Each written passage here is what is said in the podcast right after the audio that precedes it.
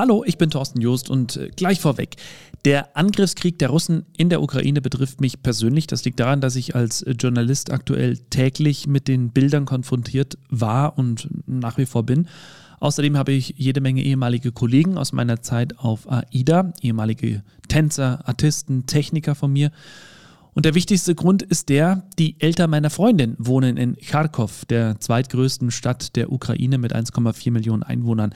Und nicht nur das, mein Sohn kam hier vor über zweieinhalb Jahren zur Welt, also von dem her habe ich da eine ganz besondere Verbindung. Und äh, das, was ich in diesem Podcast hier erzähle, das sind meine persönlichen Erlebnisse und Schilderungen, Dinge, die ich so empfunden habe. Es werden Szenen zu hören sein, die einem das Blut in den Adern gefrieren. Ich sage aber auch ganz deutlich, die Videos, deren Audiospuren ich hier nutze, die sind zu einem Großteil aus dem privaten Netzwerk meiner Freundin und von mir. Ausschnitte oder Screenshots der Videos waren allerdings auch in den weltweiten Nachrichten zu sehen. Ganz egal, der Krieg ist echt und es ist einfach nur krank, was der russische Präsident da losgetreten hat. Es ist der 8. Januar 2022, 12.32 Uhr Mittag bin im Weihnachtsurlaub bei den Eltern meiner Freundin in der Ukraine, in Kharkov, zweitgrößte Stadt der Ukraine. Manch einer sagt auch Kharkiv. Ähm, laut meiner Freundin ist, sind beide Aussprachen möglich und beide auch richtig. Hier leben 1,4 Millionen Menschen. Unser gemeinsamer Sohn Elias ist an dem Tag bei den Eltern meiner Freundin geblieben, also bei Opa und Oma und der Oma meiner Freundin. Und äh, für ihn sind das äh, Deda, Bolja und Valja. Und äh, ja, ein wunderschöner Tag. Jenja und ich haben uns die Zeit freigeschaufelt, damit wir mal ein bisschen was Besonderes erleben, mal nur wir zwei. Und zwar Eislaufen. Auf dem Hauptplatz der Freiheit, mitten in der Stadt Kharkov. Change more than half of it. Es ist der Platz, an dem wenige Wochen später Raketen und Bomben einschlagen. Die Bilder des zerstörten Regierungsgebäudes und der Moment, in dem die Bombe einschlägt, gehen am 1. März durch die Nachrichten auf der ganzen Welt. Damals, an diesem 8. Januar, kann sich natürlich noch keiner vorstellen, dass nur wenige Wochen später genau an der Stelle, auf der die 60 mal 30 Meter große Eislaufbahn mitten im Herzen des Weihnachtsmarktes, dass da mal Trümmer liegen, zerstörte Autos qualmen und Menschen um ihr Leben kämpfen.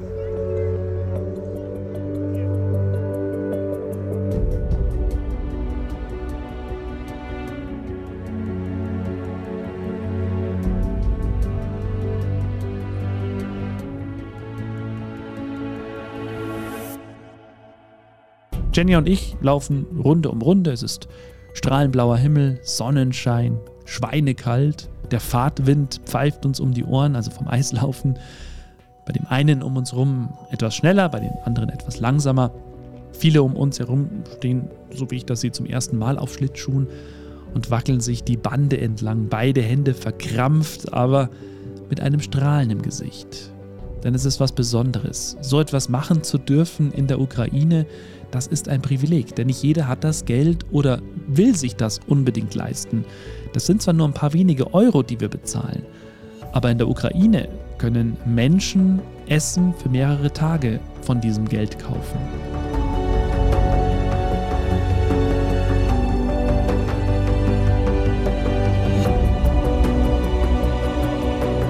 Ich war oft in den letzten Jahren dort. Nicht nur Weihnachtsurlaub, auch zwischendurch mal. Und ich muss sagen, ich mag die Stadt Kharkov. Die ist, äh, ja, man sieht so, klar, diese alten äh, UdSSR-Bauten, äh, die ganze Stadt schreibt Geschichte. Es sind äh, tolle Menschen dort, es gibt ganz tolle Restaurants. Es gibt äh, viel Modernes, was mich sehr überrascht hat, als ich zum ersten Mal da war. Und dann aber auch wieder ganz viele Bodenwellen in Straßen zum Beispiel oder richtige Löcher.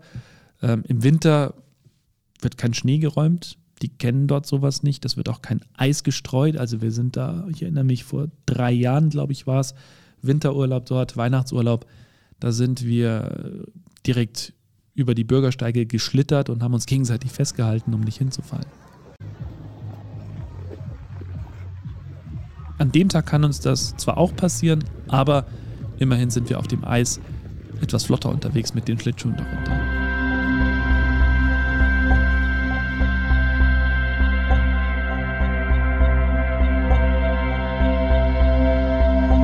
Sechs Wochen später. Es ist der 24. Februar, morgens um halb neun. Wir sind noch in unserer alten Wohnung. Die ganze Woche über läuft schon ganz entspannt unser Umzug in unser neues Zuhause in Bad Reichenhall im Berchtesgadener Land. Ich habe Urlaub und an dem Morgen bin ich tatsächlich froh, dass unser Sohn Elias länger geschlafen hat. Meine Freundin äh, und ich liegen noch zusammen mit ihm im Bett und sie nimmt ihr Handy zur Hand und springt plötzlich aus dem Bett und läuft mit einem Fuck, Fuck, Fuck ins Wohnzimmer. Im ersten Moment wusste ich überhaupt nicht, was los ist. Ich habe mir Elias geschnappt und bin ihr gefolgt. Und dann sehe ich sie weinend im Sessel, das Handy am Ohr. Ihre Oma ist gestorben. Das war mein erster Gedanke. Aber irgendwie höre ich in dem Gespräch mit ihrer Mama, das habe ich relativ schnell festgestellt, immer wieder Putin, Ruski, Bunker und denke mir, hä, da stimmt doch was nicht. Ich nehme mein Handy und sehe die Schlagzeile Putin greift die Ukraine an, Kharkov und Kiew unter Beschuss.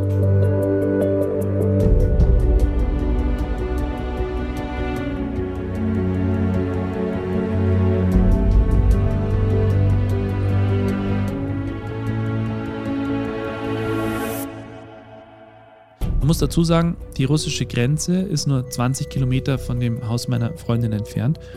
Und als ich eben im Januar dort war zum Urlaub, zum Weihnachtsurlaub, da haben echt einige zu mir zu Hause gesagt, willst du wirklich dahin? Ich meine, da stehen die russischen Panzer an der Grenze, da ist doch Krieg. Ja, Krieg ist dort bereits seit 2014, seitdem die Krim eingenommen wurde. Aber die Frage jetzt ist natürlich, warum sollte da was passieren? Denke ich mir. Denkt sich meine Freundin und ihre Eltern sind sowieso der Meinung, dass das alles nicht so wahr ist und dass da schon nichts passieren wird. Wir wurden alle eines Besseren belehrt.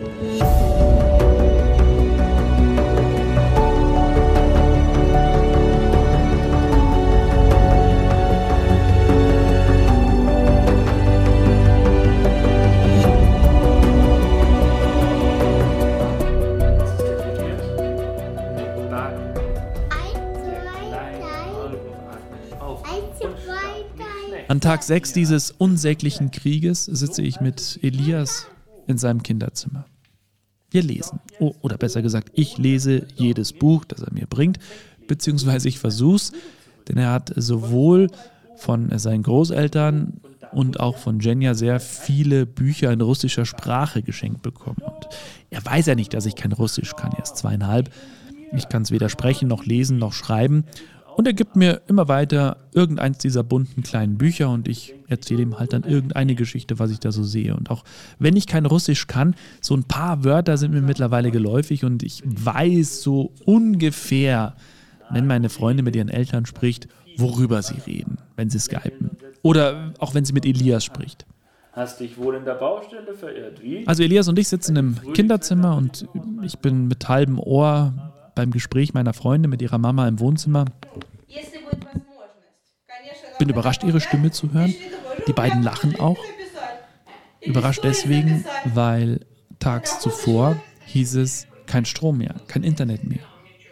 Und so wie sich das gerade anhört, ist es wohl ein guter Tag. Denn, wie mir Jenja dann später auch erzählt, hat ihre Mama nach dem schweren Bombenangriff wieder Internet und auch wieder Strom. Und deswegen können die beiden skypen. Sie sprechen laut, sie lachen und ich höre ein paar bekannte Wörter. Ich weiß, dass meine Freundin bei jeder Gelegenheit ihre Mutter auffordert, die Stadt zu verlassen. Die hatten auch deswegen schon Streit, weil ihre Mama nicht will bzw. kann. Denn das Dilemma ist folgendes. Jenjas Mama und ihre Oma sind aktuell während des Krieges in Kharkov in ihrer Wohnung. Babuschka, das ist Jenjas Oma, ist nicht mehr die jüngste und auch ihre Mama ist nicht wirklich fit. Der Papa, der ist seit zwei Wochen in Sibirien bei seinen Eltern, weil es denen gesundheitlich nicht so gut geht. Also der ist kurz vor Kriegsausbruch dahin geflogen. Und dann auf einmal bricht mittendrin dieser Krieg aus. Zum Glück muss man sagen, ist der Papa nicht da. Dann wäre er zu Hause, dann müsste er quasi sofort an die Front als ehemaliger Panzerfahrer. Auf der anderen Seite ist es blöd, denn nur der Papa kann Auto fahren.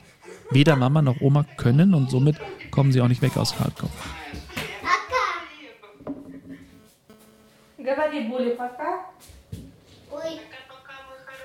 Elias setzt sich während des Gesprächs der beiden äh, auf den Schoß von Jenja. Alle drei lachen und man könnte echt meinen, es ist ein ganz normaler Tag. Dabei kann es tatsächlich in jeder Sekunde passieren, dass eine Rakete ins Haus kracht. So ist es nämlich wenige Stunden zuvor und das nur ein paar hundert Meter entfernt von Jenjas Zuhause.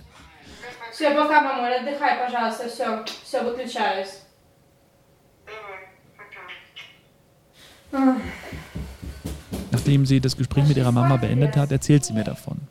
Sie zeigt mir Bilder und Videos. My mama said, if this rocket which hit the next, if it hit this, if it would be a little bit to the left, it would drive into the directly our house. Eine Rakete ist in ein Wohnhaus gekracht. Wäre die Rakete niedriger geflogen, dann hätte sie womöglich das Haus meiner Freundin getroffen und damit ihre Mama und ihre Babuschka.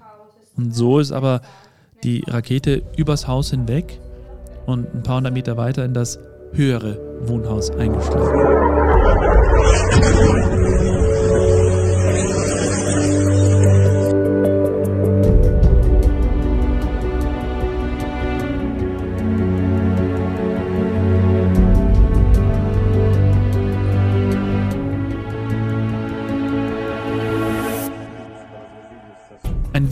Sie mir zeigt, schaue ich mir danach nochmal an. Es ist wenige Sekunden vor dem Einschlag in das Gebäude aufgenommen worden. Man sieht einen jungen Mann, der steht vor einer grauen Hauswand. Ähm, er ist Volontier, also ein freiwilliger Helfer. Er erzählt, dass es ihnen gerade gelungen ist, Lebensmittel zu besorgen, die sie jetzt eben verteilen wollen. Und auch während er davon erzählt und, das auch wirklich mit einem Lächeln im Gesicht, weil er sich darüber freut und mit strahlenden Augen, passiert es.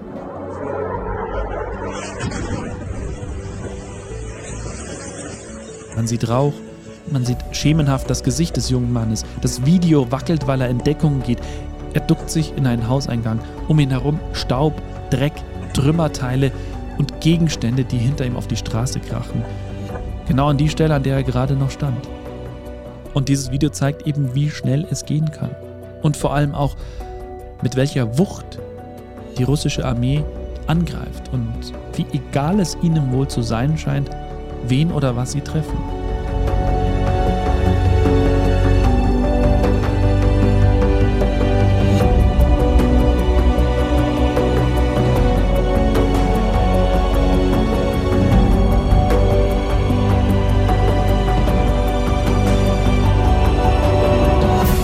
Ich habe viele ehemalige Kollegen aus meiner Zeit auf dem Schiff Dementsprechend erhalte ich natürlich auch sehr viel Content über die sozialen Medien, Stories, die erstellt und geteilt werden, Videos, Fotos, Texteinträge, in denen die Menschen ihrem Unmut freien Lauf lassen und natürlich ein Ende des Krieges fordern, ihre Geschichte erzählen. Und eine Story kommt mir am gleichen Abend unter, an dem Jenja mit ihrer Mama telefoniert hat. Und ich äh, schaue mir die Story von einer ehemaligen Tänzerin von mir an. Die hat zwar die Aufnahmen selbst nicht gefilmt, aber es scheint wohl so, dass sie die von einem Bekannten bekommen hat. Sie selbst ist nämlich gerade mit ihrem Mann an Bord, arbeiten, ihr Glück, weil sonst müsste ihr Mann, Jevgen, mit einer Waffe in der Hand das Land verteidigen. Und seine Frau, Uljana, die würde vor Angst umkommen. Ich habe mich spontan entschieden, mir die Story nochmal anzuschauen und sie zu kommentieren. Man sieht Panzer und russische Soldaten, die auf eine Gruppe Menschen feuern, auf einer Straße, auf einem Feld gefilmt von einer Handykamera, es ist unscharf. Und direkt neben dem Kameramann explodiert eine Granate, Funken fliegen. Eine Gruppe von vier Leuten, eine ältere Dame, stehen zusammen.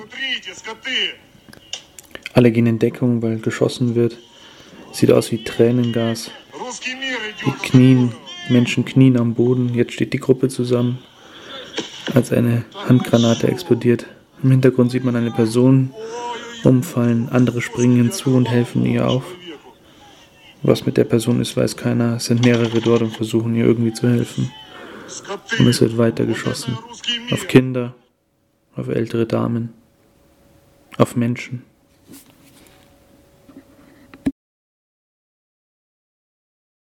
Ich bin fassungslos. Ich meine, das sind Zivilisten, auf die dort geschossen wird. Die wollen einfach nur frei sein, die wollen unabhängig sein, die wollen vor allem, dass der Krieg sofort beendet wird. Und ich stelle mal wieder fest, wie so oft in den letzten Tagen, dass wir uns im Jahr 2022 ernsthaft über so etwas unterhalten müssen. Ein Krieg in Europa. Also ich hätte das nie für möglich gehalten. Ich hätte gedacht, wir sind in einer Generation, dass wir mit Krieg überhaupt nichts mehr am Hut haben. Aber es ist traurige Realität. Und das Schlimme ist, dieser Fluss an Videos, an schlimmen Bildern, die einfach nur Fassungslosigkeit hinterlassen, dieser Fluss reißt nicht ab und das macht mich wütend und traurig.